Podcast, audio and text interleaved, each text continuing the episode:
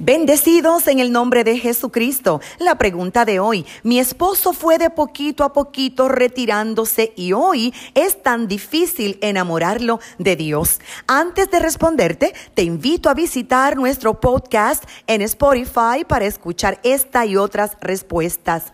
Cuando colocamos una cacerola con agua fría sobre el fuego o calor de la estufa, el agua va perdiendo el frío, se pone tibia y luego hierve. Pero si la retiramos del fuego, el agua entibiará y se enfriará nuevamente. Con esto quiero decir que cuando una persona se retira del fuego del Espíritu Santo, de la congregación de los santos, se entibia espiritualmente. La tibieza espiritual quiere decir que alguien que anteriormente sintió el fuego del primer amor, ahora perdió el interés. Algunos la consideran una enfermedad espiritual muy peligrosa. Y es que Apocalipsis capítulo 2 versículo 4 cita, pero tengo esto contra ti, que has dejado tu primer amor. También cita Apocalipsis capítulo 3 versos 15 y 16, yo conozco tus obras, que ni eres frío ni caliente. Ojalá fueras frío o caliente, pero por cuanto eres tibio, te vomitaré de mi boca.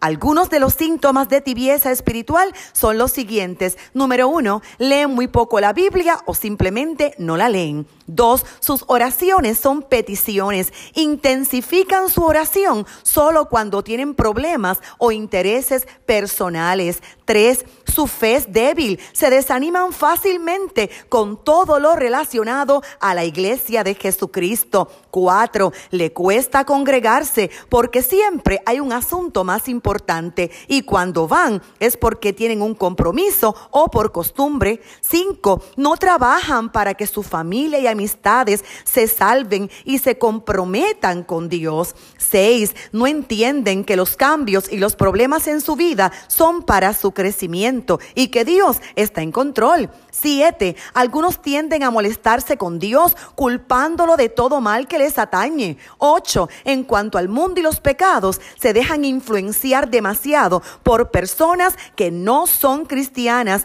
y tampoco evalúan si están en pecado o no. Se dejan influenciar por el mundo y se alejan fácilmente. Número nueve, en cuanto a ser discípulos, lo ven como algo opcional y selectivo y no quieren sacrificarse por Jesucristo, sin embargo, se consideran cristianos fieles, leales, salvos, libres, redimidos, entre otros. No es fácil salir de esto porque el espíritu está débil y desanimado, pero se puede. Lo primero es reconocerlo y tener disposición para salir. Dos, identificar qué cosas le llevaron a la tibieza y alejarse de ellas. Tres, hay que trazarse pequeñas metas a la persona para que avive ese primer amor. Cuatro, que su esposo la vea a usted fiel orando, adorando y leyendo la Biblia. Cinco, tómele la mano con amor y ore a su lado.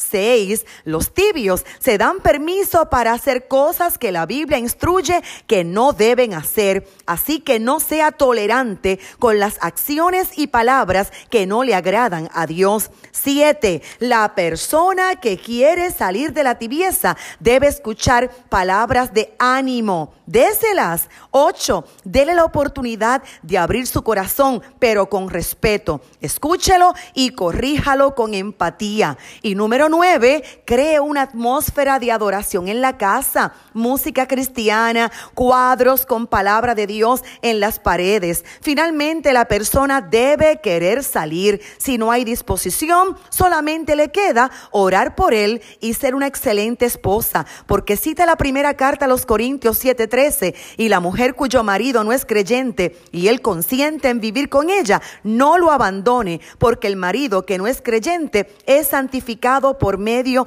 de su mujer. También dice la Biblia, de otra manera vuestros hijos serían inmundos, mas ahora son santos. Recuerde, por favor, que la salvación es individual. Mucho éxito en su matrimonio.